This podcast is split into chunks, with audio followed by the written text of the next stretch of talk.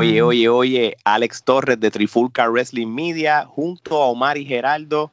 Y hoy tenemos otro episodio de la Trifulca Wrestling Podcast Interviews. Y, y en esta noche nos toca ir un viaje virtual a Colombia porque vamos a hablar a alguien bien importante de la industria de la lucha libre en Colombia. Es, es el presidente de la Colombia Pro Wrestling, Javier Alejandro. ¿Cómo estás, Javier? ¿Todo bien? Bienvenido, bienvenido. Muchas gracias, muchas gracias. Un saludo aquí desde la capital, desde Bogotá, a todos allá en la isla. Un gran saludo y un abrazo desde todos acá en Colombia. No, no, y gracias, por aceptar la invitación y, y, saludos acá desde la Florida, desde Puerto Rico y desde Seattle, Washington. qué bueno, qué bueno. No sabía que estaban repartidos sí, por, sí. por Norteamérica. Bueno, créeme, si hubiéramos estado los tres en Puerto Rico, estuviéramos los tres juntos ahora mismo en una mesa, un estudio, en una sola algo. cámara. en una sola cámara. Mira, Javier, para pa no quitarte tu tiempo, este, vamos a empezar entonces la entrevista. Así que, Omar, empieza ahí. Saludos, Javier. Mira, de pequeño, ¿eras fanático de la lucha libre? Sí, claro, claro. Yo creo que todos los que empezamos en este cuento somos fanáticos. Yo, yo empecé, tengo 32 años, yo empecé a ver lucha por ahí en el 94. Yo creo que como todos, WWF. Sí, somos contemporáneos aquí todos. Sí, yo creo que yo vi un día en la televisión pasando canales, terminé viendo Lex Luger contra Yokozuna y ahí, ahí me enamoré y ahí empecé en este cuento y en este... Brutal. Yo me acuerdo cuando Yokozuna estaba en el, en el barco del Navy y vino Sí. Luger, salió del No, helicóptero. Ah. Desde el helicóptero. Ese es el primer, la primer, el primer recuerdo mío de lucha, es ese precisamente, exactamente. La razón, es mi primer recuerdo.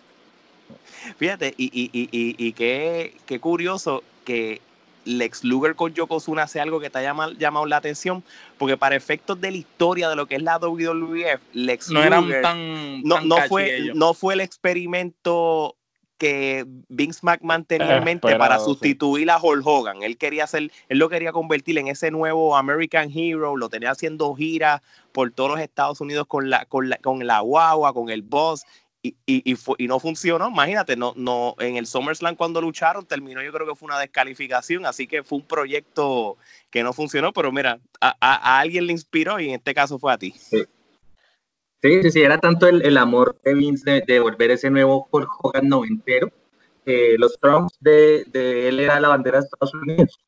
Yo me acuerdo que lo que utilizaba era su, su- bandera de Estados Unidos. Pero sí, desde ahí, desde ahí en la televisión colombiana se podía ver un programa que se llamaba, eh, no era Raw, era Superstars, algo así. Eh, y ese fue el primer show que se podía ver en, en Colombia. Y realmente el segundo producto que se veía en Colombia de lucha libre era IWA, precisamente.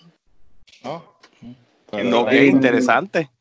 Gerardo. En Colombia, en Colombia hay una gran, un gran amor por la IWA, precisamente. Y yo creo que los luchadores que ahorita hablaremos que han venido de Puerto Rico a Colombia saben que acá se quiere mucho a la IWA en, en Colombia. Wow, interesante. ¿Sabes? Qué- No, ni qué- lo Qué sabía. brutal eso, eso no lo desconocíamos nosotros, siendo Bueno de acá de, saberlo, de aquí de mismo. Puerto Rico. Sí, resulta que era que mm, en Colombia, digamos, no todos teníamos el cable, eh, la televisión por cable o satelital, entre finales de los 90 y los 2000.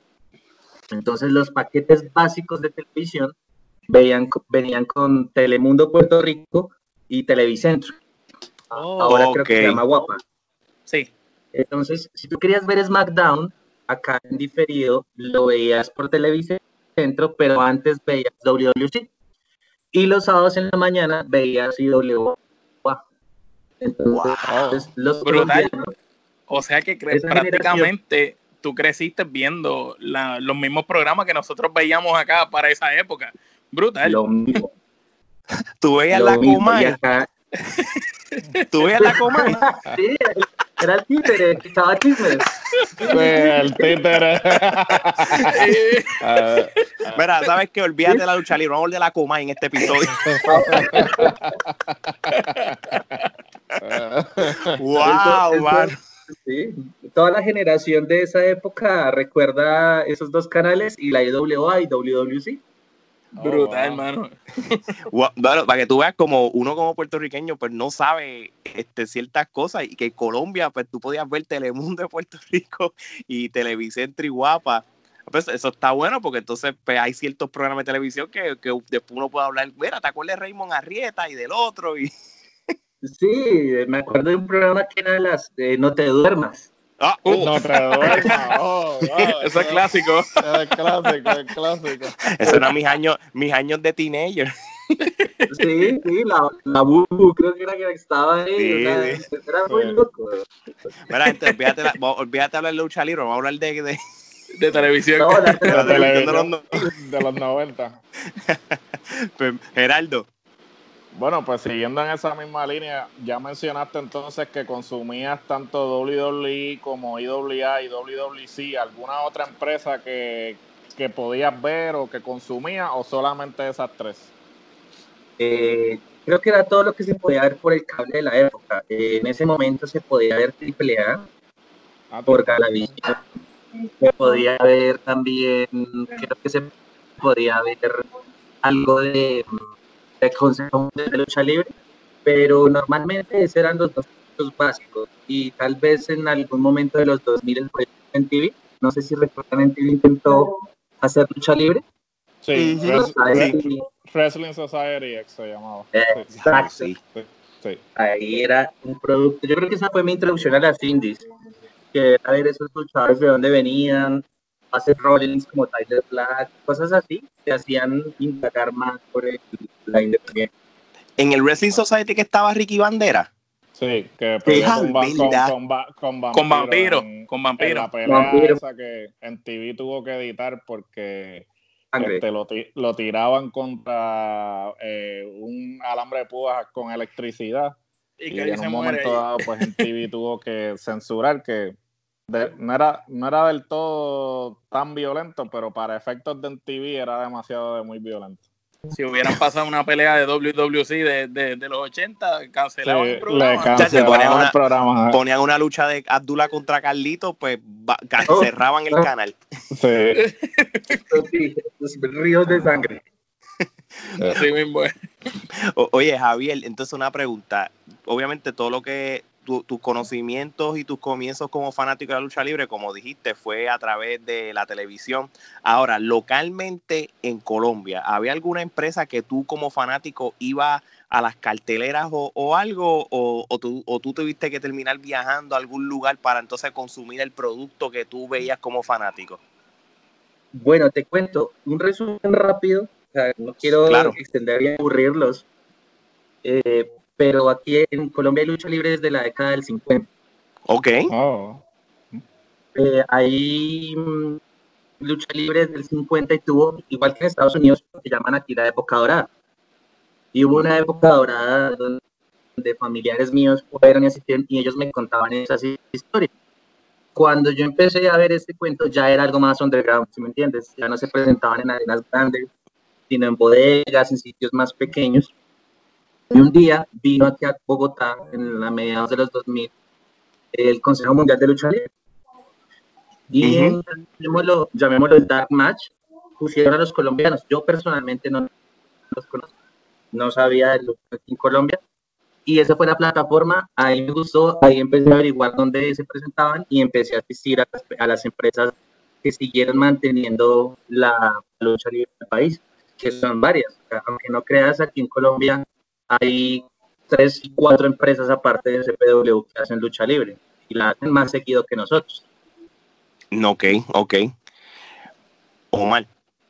¿Cuándo decidiste entonces tú formar parte de la industria de la lucha libre como tal? Bueno, como todos, primero como fanático, yo apoyaba, pagaba mi entrada, mi ticket para ir a ver la lucha colombiana. Eh, aquí en Colombia yo tengo un, con un grupo de amigos, unos blogs y unas páginas que se llaman Colombia Wrestling Community, donde apoyábamos al fanático para que fueran a los eventos, publicamos noticias del, del mundo de la lucha libre. Entonces empezamos a asistir seguido, o sea, como regulares, a todo show que iban llegábamos allá y nos volvimos pues cercanos a los promotores de esas empresas y a los luchadores. Así que un día un amigo de nosotros que se llama, que es un luchador que se llama James Cage, se fue a vivir a la Florida y conoció a Pablo Márquez. Pablo Márquez es un mentor, yo creo que también de muchos luchadores en Puerto Rico, como DJ. Exacto. Y, y este, este, luchador que se llama James Cage tenía esa idea de hacer algo eh, de wrestling al estilo más americano y a la, a la vanguardia, porque lo que se hace aquí normalmente es otro estilo entonces hagamos algo diferente para sobresalir. Y con Pablo allá él nos dio el respaldo y empezamos aquí a armar nuestra propia compañía con solo grupo de amigos jóvenes. Todos somos un grupo joven. Somos más o menos 10 personas que trabajamos acá en este cuento.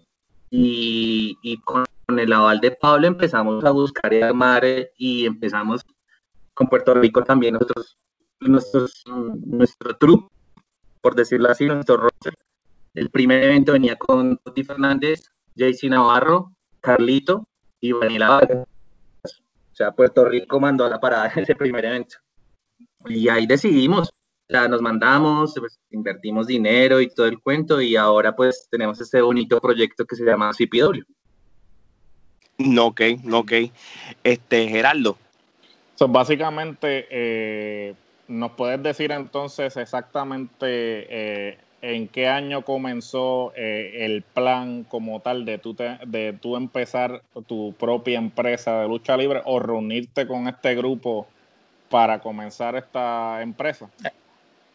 Pues personalmente yo creo que el sueño mío no era ser luchador ni nada, sino tener mi empresa, no sé de, tener una empresa, no, no quería ser luchador, sino tener una empresa. Entonces, en el 2018 James Cage es el que decide voy a hacerlo tengo los recursos acá en la Florida, necesito gente en Colombia, llama a mi otro compañero copropietario que se llama Diego Barriga, él me busca a mí por el proyecto que les comentaba de Sin Community, y en el 2018 nos sentamos, eh, hacer un evento como lo hicimos el primero fue muy difícil, pues primero por la inexperiencia, recursos económicos, una buena arena, Así comenzó el proceso en febrero del 2018 y hicimos nuestro primer evento en septiembre 30 del 2018 que se llamó Solo por una noche. Fue nuestro primer gran, nuestro, nuestro, nuestro debut como, llamémoslo entre comillas, empresarios. Y para eso falta mucho para denominarnos así. No, ok, no, ok. Omar. Este, ese primer evento que nos estás diciendo del 2018, cuéntanos un poquito más abundando sobre cómo se dio, cómo era el protocolo del evento, los luchadores. claro, como les comenté, fue Pablo Márquez el que nos empezó a ayudar. O sea, como somos tan jóvenes, pues créeme que no es fácil escribirle a un luchador y decirle, oye, vente para acá, para Colombia, que muchos no sabían que aquí había lucha, y decirle, oye, ven acá y, y lucha con nosotros. No, o sea, el respaldo de Pablo Márquez fue lo que nos ayudó bastante. Eh, nosotros tuvimos en el evento lo que les comentaba, los cuatro puertorriqueños que ya se volvieron nuestra base, creo que lo que es JC y Oti para nosotros son, o sea, nuestro, nuestra cara de la empresa, por decirlo así. Parte de ustedes ya, sí. Sí, sí, ellos ya son, ellos ya saben, ellos saben que aquí tienen su segunda casa en, en Bogotá. Y buscamos, pues obviamente, main eventers reconocidos y pues trajimos a Super Crazy, o sea, todos aquí también queríamos mucho a la ICW y a lo que él hizo en, en, en WWE. Trajimos a Super Crazy al main event, pero tuvimos, ese día tuvimos dos grandes problemas. Nosotros buqueamos inicialmente a Saúl uh. y, a, y a Santana Garra, que ahorita están en NXT. Infortunadamente, el día del evento ya nosotros habíamos comprado los vuelos de él, de ella también. Y Saúl nos dice, Saúl venía de Japón, de un show creo que con, con Muta, con The Great Muta. Y en la escala entre Las Vegas y la Florida, refunde el pasaporte. Entonces, el día del evento, a las 5 de la mañana, Saúl nos está diciendo, no sé si pueda llegar, no sé si pueda llegar. Pues ah. nosotros, nuestro primer evento, desesperados, Pablo llegó y nos dijo, no, mira, aquí estoy hablando con él, Finalmente Saúl se disculpó y dijo no puedo ir. Nosotros quedamos pues nuestro primer evento, la confianza de la gente. Y el día anterior Santana Garrett nos dice, no miren, tengo un evento el lunes y no puedo viajar ahorita, necesito que me cambien los vuelos. Era imposible, o sea, ya no le podíamos cambiar el vuelo, iba a quedar una semana y ya nos decía era que tenía que moverse el vuelo para la misma noche del domingo. Fue imposible también que Santana Garre llegara. Entonces hablamos con, ahí por eso es que hablo tanto del, respeto y el cariño que tenemos con por Oti, por y por Vanilla. Vanilla dijo, no importa, Vanilla, la, el match era Vanilla Vargas versus Santana Garrett versus una chica que se llama Chelsea Durden de la Florida. Sí. Y Vanilla, Vanilla salvó ese main event. Hicimos, pues, obviamente, una historia. Entró la música de, de Santana, sabíamos que no estaba, pero pusimos la música. Vanilla tomó el micro y encendió a esta gente. Subió Wow. al público, eh, lo manejó muy bien, llevó una historia así de repente y la sacaron del. Y luego, eh, como Saúl iba a ir en el main event, entonces ya no iba a ir Saúl. Entonces fue Carlito, Caribbean Cool versus Oti Fernández. Y Oti, pues obviamente como la gente esperaba ver a Saúl, a Oti lo abucharon, pero impresionante. Y él se apropió de eso y se volvió un heel brutal y la gente estaba en contra de él y recibía eso. Y Oti ese día lo hizo muy, muy, muy bien. Y a la final sacamos un evento de lujo, tuvimos un lleno total en la arena, que para nosotros fue un, un gran, una gran sorpresa porque confiaron en nosotros. Y nos hicimos una nueva familia, junto con Pablo, con Oti, con Daisy, con mí. Fue una gran, una gran experiencia. Y obviamente en ese momento con amiguitos ya de nosotros de Panamá, como Tommy, eh, lo conocen, es Tommy Wrestling. Sí, claro. y, y, y ahí hicimos alianzas y empezamos. La idea es hacer un circuito, un circuito sudamericano, porque en Sudamérica hay lucha casi en la mayoría de países, pero no hay un circuito como tal generado. O sea, Sí. o sea, los de Perú van a luchar a Ecuador, los de Chile van a luchar a Argentina, pero no estamos unidos como, como región. Entonces, No, esa es la idea de que, de que haya un circuito independiente fuerte y, y grande aquí en Sudamérica y que, ¿por qué no? PW sea parte de eso. No, ok, no, ok.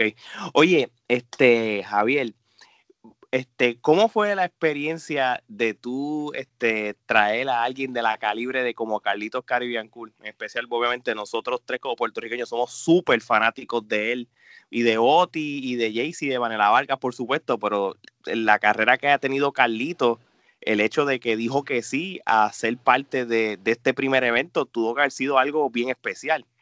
Claro, eso fue, o sea, aunque tú trates de mantener la compostura, tienes un fanático adentro, o sea, es obvio, todos somos fanáticos y, y yo recuerdo que como yo me quedé cuadrando el evento en la arena, el Carlitos fue recogido por, mis compañeros, yo no lo había visto en todo el día. Jaycee y Otis sí estuvieron con Vanilla días atrás y estuvimos compartiendo una cena, una salida, bien. Pero yo Carlito no lo había visto. Cuando ya iba a empezar el show, eh, yo fui a los camerinos, estaban en un tercer piso, y lo vi, y pues la verdad, Carlito tiene, es, es imponente, o sea, el tipo es grande, el tipo tiene su... La presencia. Sí, o sea, se le siente la presencia, y estaba en un sofá tomándose un Red Bull, como cualquier persona, pero tú sientes la diferencia en el camerino. Y pues yo tenía que decirle, oye, ya vas a salir.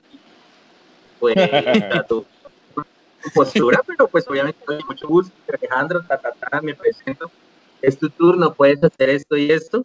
Y obviamente, como no había venido Saúl, él fue otro que cogió el micrófono y encendió a la gente diciéndoles una promo muy bonita, donde él hablaba de que le habían, que él, según él, en el momento, él dijo que lo habíamos convencido porque habíamos dicho que las mujeres de Colombia eran muy bonitas. Ujú. Y cuando él dijo eso en el centro del ring, pues la gente se enloqueció y se ganó el público y a todo el mundo se le olvidó que no había venido Saúl. O sea, que, de esa lucha ocurrieron dos cosas. Eh, Carlito se robó el corazón del público y Oti Fernández se robó el odio. Fueron los dos extremos bien fuertes. Sí, sí, totalmente. Y cuando volvió todavía lo abuchaban, pero lo, lo aprecian. O sea, él es un kilo de esos que Este, Geraldo, Eh, ¿Qué nos puedes hablar de, del segundo evento que celebraron, Indie Circuit? The Circuit, señor. Bueno, este fue precisamente esa historia de tratar de hacer, de empezar el circuito independiente. Entonces trajimos gente, amigos de Panamá, que fue Tommy Resting y 15 Mac, un luchadorazo de Panamá. Sí, lo, lo, entrevistamos ayer casualmente. Ah, sí. señor, es un primer que todo un dudazo también usó el micrófono y se metió con el presidente del país y mejor dicho, el tipo la sacó del estadio.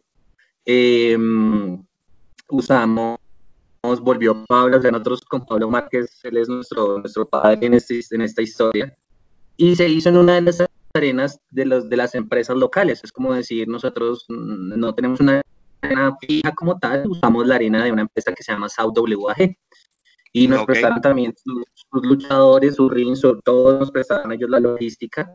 hicimos un evento más pequeño, a menor escala, pero fogueando ya luchadores colombianos convencionales, las tres estrellas de esa con, en el centro del ring, o sea, se, se mezcló más lo colombiano con lo internacional. El main event fue precisamente Pablo Márquez contra General Condos, que es uno de los más representantes de la lucha colombiana actualmente en el país. Oye, este, y, es bueno que tú no estás mencionando eso porque si tú comparas, como en el caso de nosotros, con la IWA de Puerto Rico, cuando la IWA de Puerto Rico en el 99 empezó a introducirse en lo que es el fanático de la lucha libre, ellos empezaron con varios eventos donde, no sé, un 40, un 60% de los luchadores eran de, eran la, de, la WWF. Y entonces pues, estaba también el, eh, talentos conocidos de Puerto Rico que estaban, eran parte de la WWF, como los famosos boricuas, como el del grupo de Sabio Vega, pero también empezaron a introducir uno que otro talento nuevo, Ricky Banderas, el Gran Apolo y todo, y a medida que van pasando los, los eventos y los eventos, pues eran más luchadores del, de la, del patio de la casa que estaban.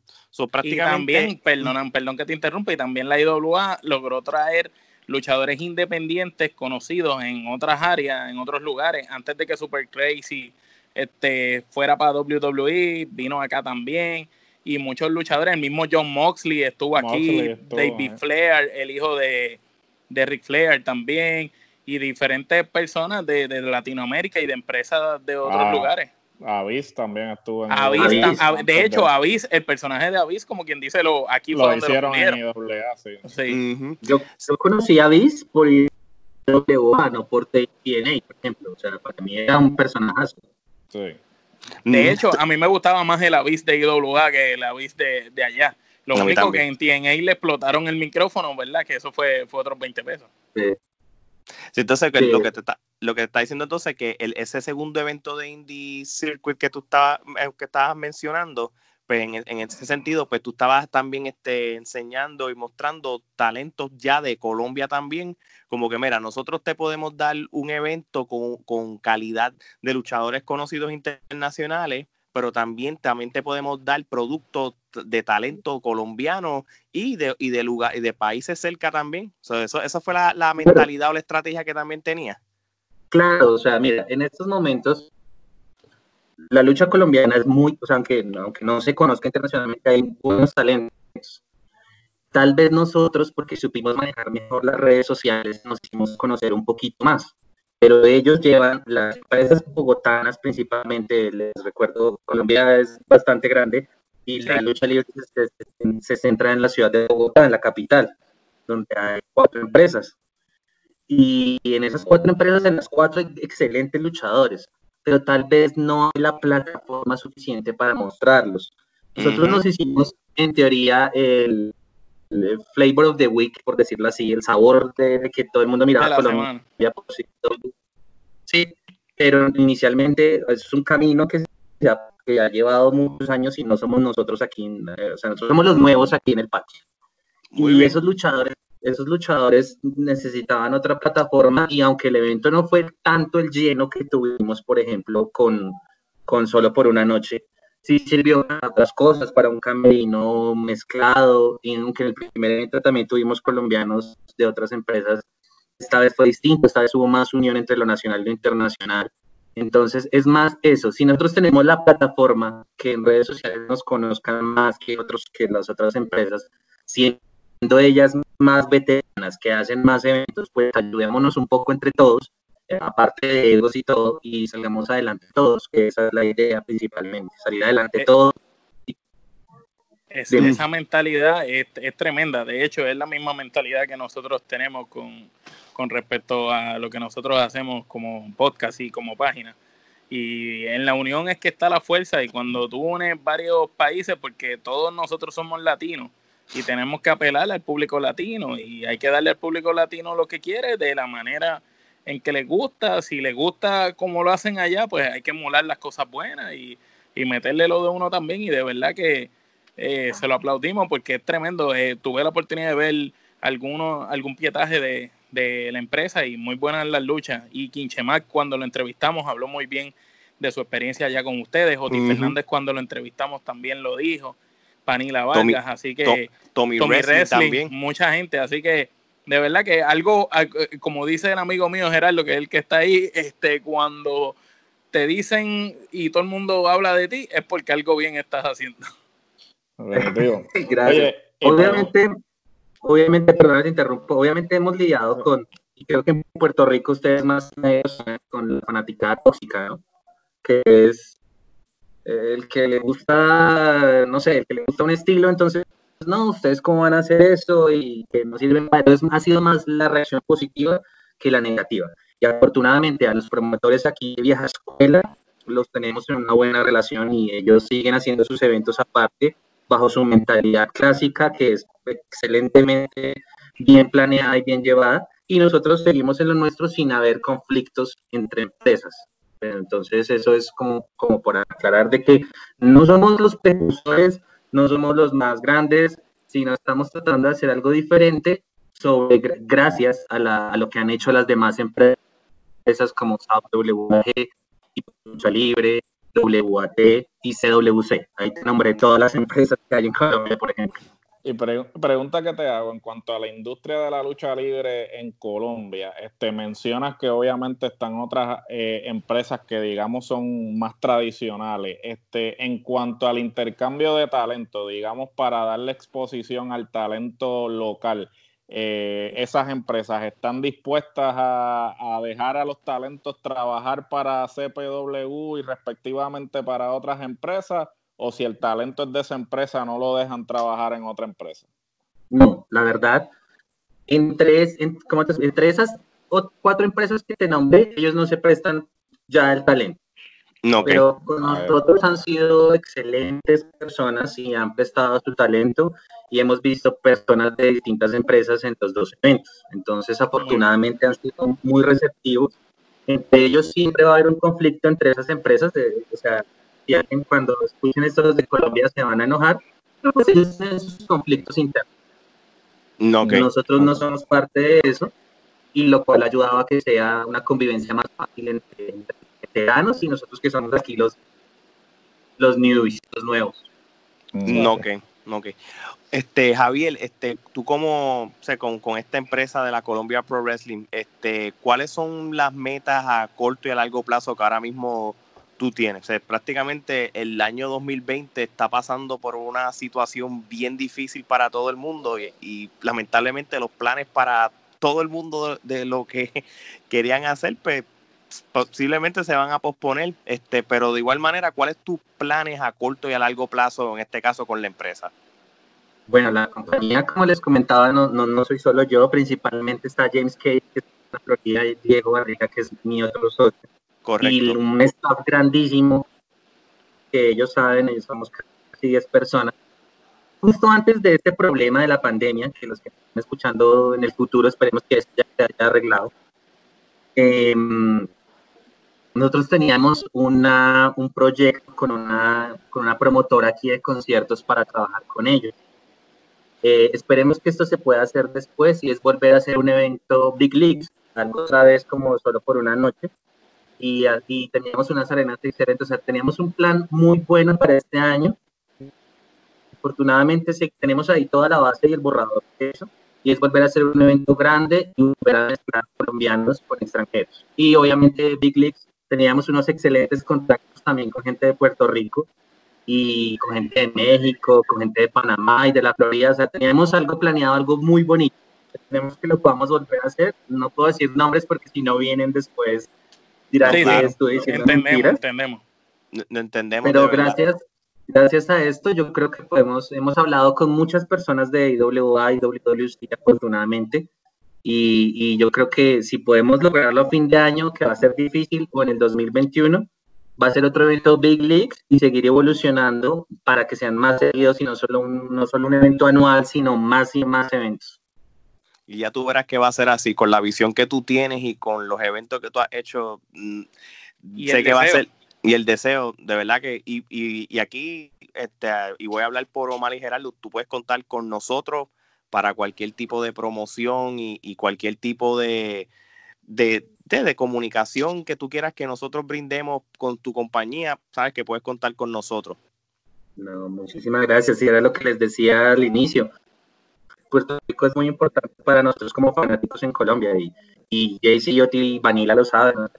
Eh, JC vino aquí como parte de los Tag Champions de IWA y la gente que tiene la foto con ese cinturón porque lo recuerdan como algo muy importante. O sea, eh, aquí se quiere mucho la lucha de Puerto Rico, se quiere mucho la cultura de Puerto Rico también, musicalmente, por, sobre todo por la música, aquí se quiere mucho a Puerto Rico.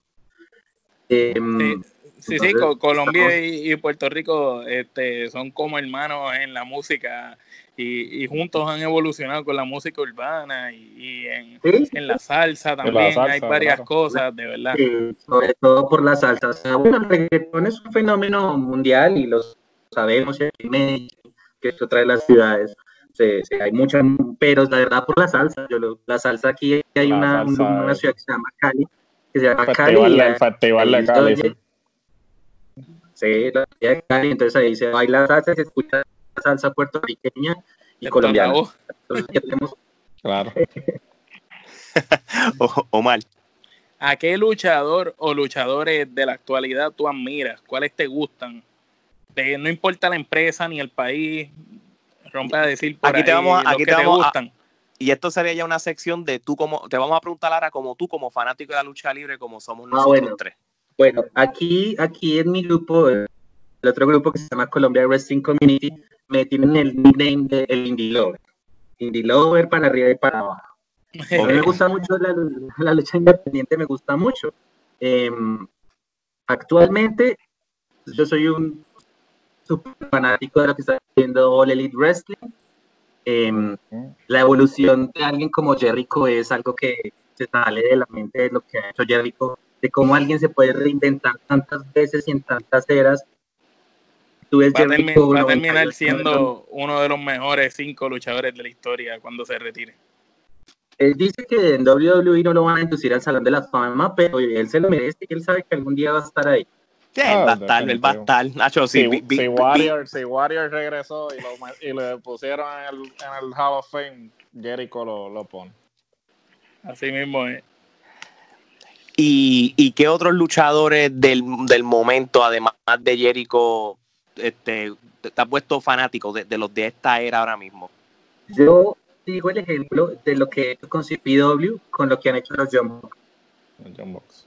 Los empezaron luchando detrás de su casa y han llegado a ser un imperio grandísimo como lo es AEW. Estoy muy fanático del trabajo de ellos, que ellos se les ve el trabajo y el amor por la lucha libre. Entonces en Estados Unidos me encantan los John Box, me encanta Kenny Omega, Jericho. Em, de pronto no hay mucho fanático de lo que es la lucha graciosa, pero Orange casi me parece un personaje. Fui fanático de Orange Cassidy. a, otro nivel, a otro nivel. Este tipo es algo muy, muy loco. Me gusta mm, que en New Japan siempre he sido fanático de las facciones. Entonces me gustan mucho los, los ingobernables del Japón. Ingobernables, sí. Eh, y los clásicos mexicanos, yo creo que siempre me gusta ver el Consejo Mundial de Lucha Libre por encima de la AAA. Me gusta mucho ver el Consejo, ver esa tradición. Muy bien, muy bien. Geraldo. So, ahora siguiendo en esa línea, ¿quiénes serían tus top 5 o top 5 luchadores de todos los tiempos? En primer lugar, eh, Stone Cold Steve Austin. Yo creo que tengo tatuado el logo de Stone Cold. Es, es, es una. Eh, para mí él está fuera de lugar. Stone Cold Steve Austin en primer lugar. Como luchador en el ring, Bret Hart. Uh, no puede faltar. Eh, como él, está, él está en el de nosotros. como micrófono, La Roca, y como icono. Como leyenda, Hulk Hogan. Y como siempre, como la viva la raza, Eddie Guerrero. Oh, muy buena. Muy buena. tremenda lista, muy buena lista. Me gusta, mira, nosotros hemos entrevistado a mucha gente y todo el mundo hace buenas listas, pero la tuya a mí, yo creo que de todas es mi favorita. De, to, de todos los que han entrevistado, yo por lo menos me gustó. Especialmente. Tiene, tiene un balance perfecto. Sí, sí. Está, bien balanceada, variada.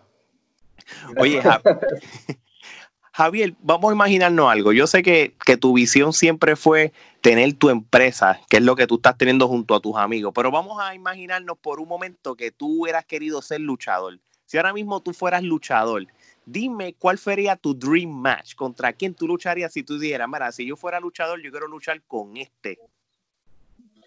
Uy, difícil. difícil. He oído que por podcast y esto que Kenny Omega es un luchador muy, muy seguro en el ring. El tipo es. Y Kenny Omega tiene una versatilidad increíble en el ring pero yo creo que siempre sería bueno un latino de toda la vida, Rey Misterio. Brutal. No, de verdad que sí. Es más, ojalá que Rey Misterio en un evento de los tuyos, él también está allí, porque sería, sería la, mejor representación latinoamericana que, uno pueda tener. Sí, sí, sería el más grande. Nosotros aquí, lo que tuve el placer de verle el año pasado luchando contra Randy Orton en el WWE Live. Oh, sí, el tipo entero.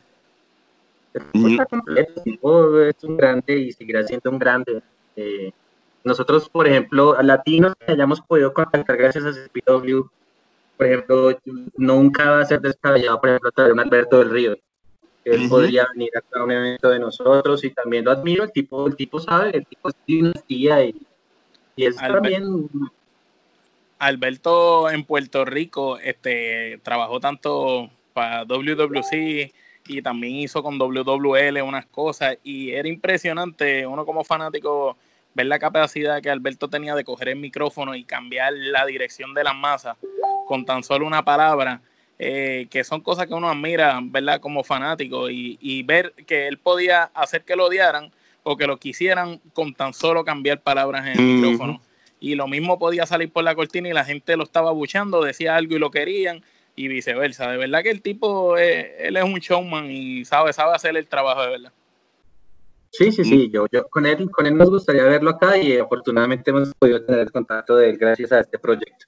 Entonces creo que eso es muy importante lo que tú dices, o sea, acá se maneja un, un estilo de lucha muy shot, o sea, muy stiff, si me entiendes, aquí se y el, y el micro está un poco, un poco olvidado, o sea, acá el micro no se usa tanto como en otros lugares porque es el estilo colombiano, entonces, ese tipo de, de micros es el que hace que las emociones de la gente se metan en, la lucha.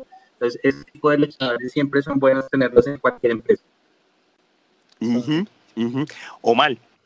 Siguiendo por la línea de ahorita, tú como si fueras luchador, ¿te gustaría entonces ser rudo o técnico si tuvieras esa, esa oportunidad? O si tuvieras algún rol, ¿verdad? Dentro de tu empresa, como si tú fueras un general manager, un manejador, ¿te gustaría estar en la esquina ruda o en la técnica? Oye, Javier, ese es bueno, Javier McMahon. no, ¿sabes quién? ¿Sabes quién? Paul Heyman. Uh, ah, sí, Paul Heyman. Sí, o sea, ese tipo cuando toca un micrófono hace oro cualquier cosa. Ese tipo coge una botella de agua y la hace lucir imponente. el, tipo, se sienta y venda, vende un carbón como la superestrella. El tipo es genio. Así mismo por, por, eso tanto tiempo le tienen a Brock ahí. Aquí somos, aquí somos Tienen manager perfecto. Claro. con lo que me estás diciendo, tú, tú fueras un luchador rudo entonces. ¿Sabes como quién? Como, como un CM Punk que tú no sabes si amarlo o odiarlo.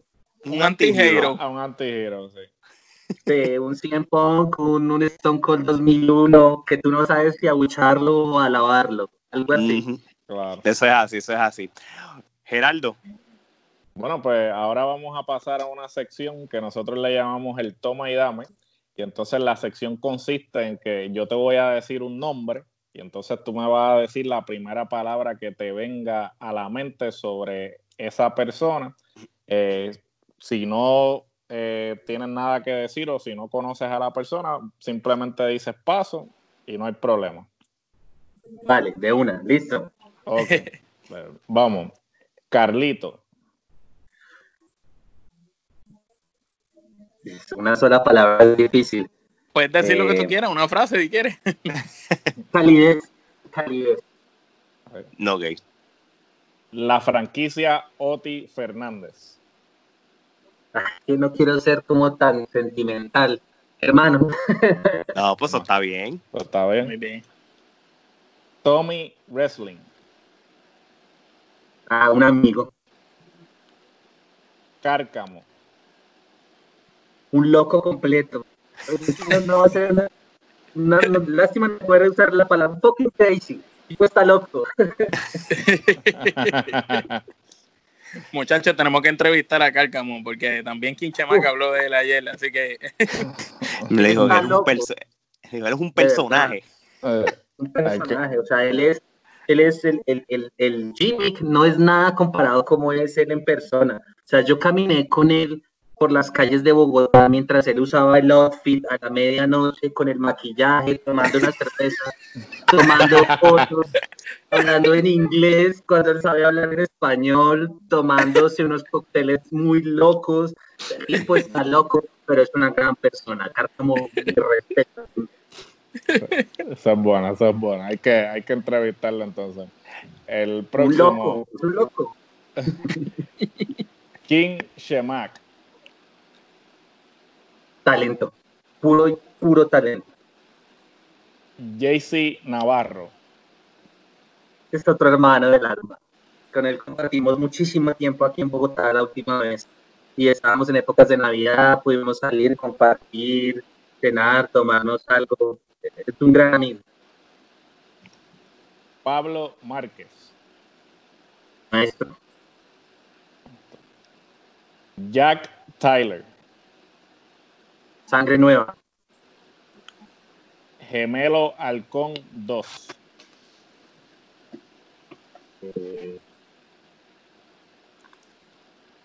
Referente.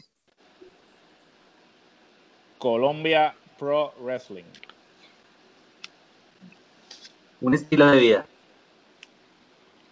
Y para culminar, Javier Alejandro. Un soñador. Muy bien, claro. Muy bien, Usaste la palabra más indicada, ¿verdad que sí?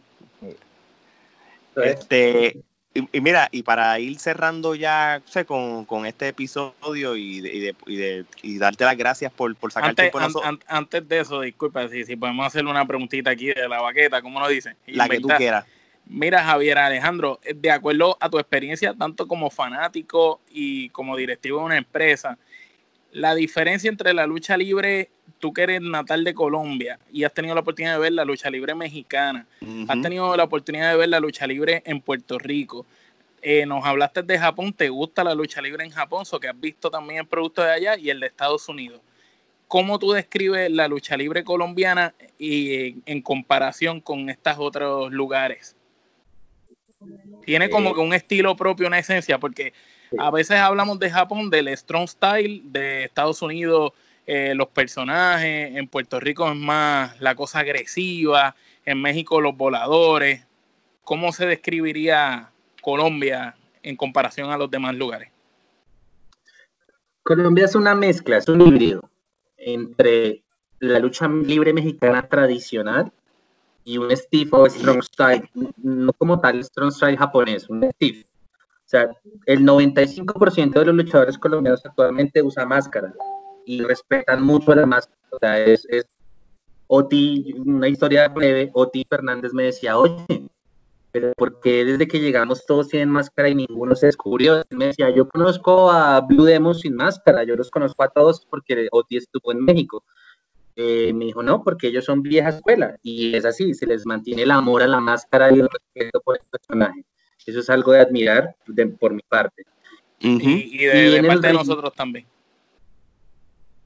Sí, sí, o sea, ellos mantienen esa mística todavía y se mantiene, se mantiene desde años inmemorables. Hoy antes de, empezar, precisamente tenía este libro, no sé si lo pueden ver.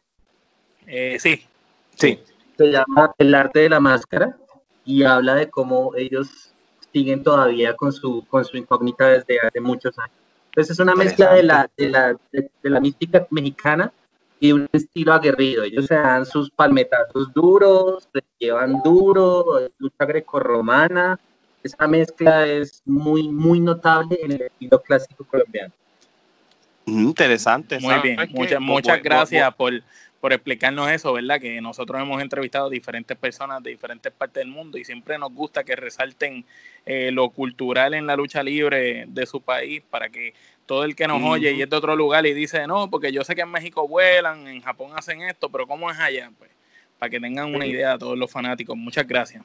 No, y gracias, que de, la que tengo mucho interés en, en, leer ese libro también, ahora que tú este, pues, lo, lo, lo, hiciste como, lo pusiste como referencia, así que también te doy las gracias por, por educarnos con eso. Este, oye, antes de, ir cerrando con Omar, que siempre hace una pregunta bien importante, ¿cómo, cómo fue la experiencia del, del evento del WWE Live Event que tú fuiste de, de Colombia? ¿Cuál fue el main event, por ejemplo? El main event fue Kofi Kingston contra Bryan por el WWE Championship. Okay, no, okay. Pero lo que yo más disfruté fue eh, la atracción especial que fue Randy Orton contra Rey Mysterio. Eh, Nakamura contra Lee fue una buena lucha. De Kabuki Warriors contra Fabian Desire. Eh, fue un gran evento. Eh, se llenó, la arena más grande en Colombia se llama la Movistar Arena se usa para conciertos. Sí. No usaba la AAA, pero ahora lo usó la WWE. Las boletas se acabaron como tres horas, ya no había boletas. Salieron tickets. Y la empresa salió de acá enamorada porque la gente se sintió, Sí, nosotros cubrimos esa noticia en la página de nosotros. Sí, ahora que yo me acuerdo, es verdad. Yo estuve allá, pues, como fanático, obviamente, en ringside, o sea, en primera fila. Ah, no, pues claro. Eh, Adiós, cara yo no lo podía, siempre he sido fanático, o sea, que lo iba a hacer. Entonces, yo no sé si ustedes recuerdan los eventos de ECW One Night Stand del 2005 y del 2006. Claro, que sí. ¿Cómo olvidarlo? el público, el público era así. No hubo un segundo en silencio. No hubo un solo minuto en silencio. El público estuvo tan metido que como yo estaba cerca de ellos y más o menos uno sabe qué está pasando, Orton le decía a Misterio, hey, aguántalo, ven acá, óyelos y trabajemos más al público y, y él volteaba y decía, motherfuckers, o sea, tipo volteaba y miraba a la gente y decía, esta gente está muy metida. Una gran experiencia y, y, fue un cierre de un ciclo acá en Colombia muy bueno de lucha libre que hubo. No, que, no, que. Ah, pues me alegro que lo hayas disfrutado. Y, y, y, si con lo que tú me estás diciendo, pues yo estoy seguro que la. Y, y, si yo tengo entendido y lo que nosotros habíamos este, cubierto sobre lo del el WWE de Colombia. tú lo dijiste, la WWE se enamoró de, Colombia y, ellos sí tienen planes de, regresar en un futuro cercano. Y, así que de verdad, de verdad que. nosotros, afortunadamente, gracias a Cipido, hemos podido conocer a los promotores nacionales, o sea, la, la productora, y ellos saben que fue un negocio bastante redondo económicamente. Y es más probable que cuando este tema de la pandemia termine, eh, ellos regresen con un Raw o con un Cierto. No hay, que, definitivamente con los planes que ellos tienen de expansión, quién sabe si en algún momento, claro, se está rumorando bastante Chile, pero quién sabe, a lo mejor con la experiencia del WWE Live consideran a Colombia y pueden establecer un performance center ahí, uno nunca sabe. Entonces, es que tú sabes que, que Chile, Chile es la meca acá en Sudamérica. Chile es más pequeño que Colombia, espero que los chilenos no me malentiendan más, pequeño geográficamente. Pero, por ejemplo, Chile es para, para obligada para conciertos, cualquier concierto que haya aquí, primero pasa por Chile.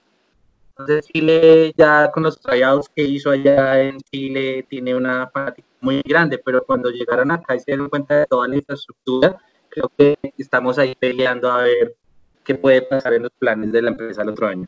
definitivamente que tú como tú como dueño de empresa, promotor, este, estás en una posición que digamos si ellos tuviesen algún plan, pues eh, podrían hacerte el acercamiento, ¿no? Porque hemos visto que la constante cuando ellos se han ido expandiendo es buscar promotores locales, ¿no? Lo hicieron con NXT UK, que están aliados con Progress y están aliados con ICW. En Japón, los D-Wolf. Eh, eh, los D-Wolf, obviamente, en Estados Unidos con NXT US y eventualmente están buscando tanto aliarse con empresas locales en Japón. Obviamente, el, mercado mexicano, o sea, el problema, el, el detalle es que Sudamérica es la clave para ellos poder entrar en el mercado latinoamericano, porque México para ellos siempre ha sido un mercado difícil. Sin embargo, ahora ellos se están dando cuenta que Sudamérica es un, un camino viable, ¿no? Porque la gente está más acostumbrada a consumir el producto de, digamos, WWE diga, versus México, que es más nacionalista, es más, eh, respeta más el producto local, ¿no? Claro, y eso que tú dices es, es, muy cierto en que, por ejemplo, después de nuestro, eh, nuestro evento de CPW venía el primer evento grande de AAA. Ah, AAA ya había venido un evento gratuito. AAA, cuando nosotros hicimos nuestro evento, me lo contó Oti, o sea, yo no, no, me lo estoy contando, me dijo Oti, oye, Javier, yo cuando regresé a México me comentaron que los bookers o los empresarios de AAA estaban pendientes de nuestro evento de CPW para ver cómo iba a ser el éxito futuro, para ver qué público había, para ir a, buscar esa gente, ese público específico. Entonces, siempre que hay una empresa grande, beneficia a la pequeña, así algunos no lo quieran ver hacer así. Crece el público y crece la manera, los medios, la gente se mete más en el juego. Entonces, si WWE sigue viendo, dice CPW. No, ok. Bueno, pues este, con esta pregunta vamos cerrando el episodio, así que, Omar. Eh, mira, ¿qué consejo tú le das a todo aquel que desea formar parte de la industria de la lucha libre, pero que le tiene miedo al fracaso y se quita y dice, esto es muy difícil, esto es complicado? Tú como personalidad, estando dentro de la industria, ¿qué consejo le darías? Yo pasando por ahí, porque créeme que que por ejemplo Indie Circuit no fue el lleno que yo esperaba, por ejemplo. no voy a decir mentiras, no se llenó tanto como yo. Pero dejó, pero siempre hay algo bueno. Siempre hay una enseñanza. Siempre que tú te vas a caer, no te vas a caer en el mismo lugar. Tú vas en tu carro, no vas a caer el mismo bache dos veces. Si tú te quemaste una vez con algo, no lo vas a volver a hacer. El fracaso siempre se va a aprender. Entonces, la experiencia, si a ti te va siempre bien, el día que te caigas, te Entonces hay, que, saber ganar, hay que saber perder. Y si tú tienes amor por la lucha libre, que de verdad es amor y pasión como, como los fanáticos como nosotros, te va a salir del corazón. Y aliarse con, gente que sea igual que tú. Por ejemplo, yo me alié, a mí me buscaron en Scouting porque por mi pasión, o sea, no buscar gente que busque tanto el negocio y la plata, aunque es bueno, sino gente que ame lo que sea, que ame la lucha libre. Entonces, de rodearse de buenas personas y no tenerle miedo nunca al fracaso porque es una forma de aprender. Muy bien, excelente, muy bien. Excelente consejo, muchas gracias. De verdad que sí. Este, ¿cuáles son las redes sociales donde podamos conseguirlo tanto a ti como a la empresa de la Colombia Pro Wrestling?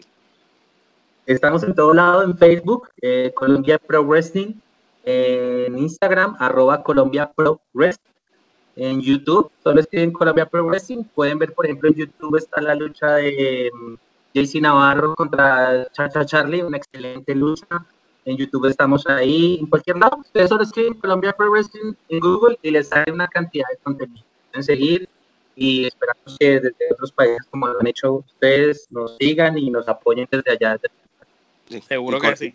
Puedes contar con nosotros. Bueno, este, y a los que nos quieran este, seguir y los que nos están siguiendo, quiero darle las gracias este, por su apoyo en el año que llevamos. Este, a los que nos quieran seguir las redes sociales, Trifulca Wrestling Podcast en Facebook, Trifulca Wrestling Media en Instagram y Trifulca Wrestling Media en Twitter y el canal de YouTube de la Trifulca Wrestling Media. Este, y nada, este, Javier. y en todas las plataformas de audio eh, también para que puedan ver entrevistas como esta y si la quieren escuchar, ya tú sabes, Spotify, Tuning Radio, Apple Podcast, Google Podcast, todo lo que tenga alguna aplicación para descargar podcast en audio, ahí puedes buscar la Trifulca Wrestling Media y bajo la Trifulca Wrestling Media vas a tener este programa, la Trifulca Wrestling Podcast, el Tommy Wrestling Show y un montón de secciones más para el disfrute de todos ustedes.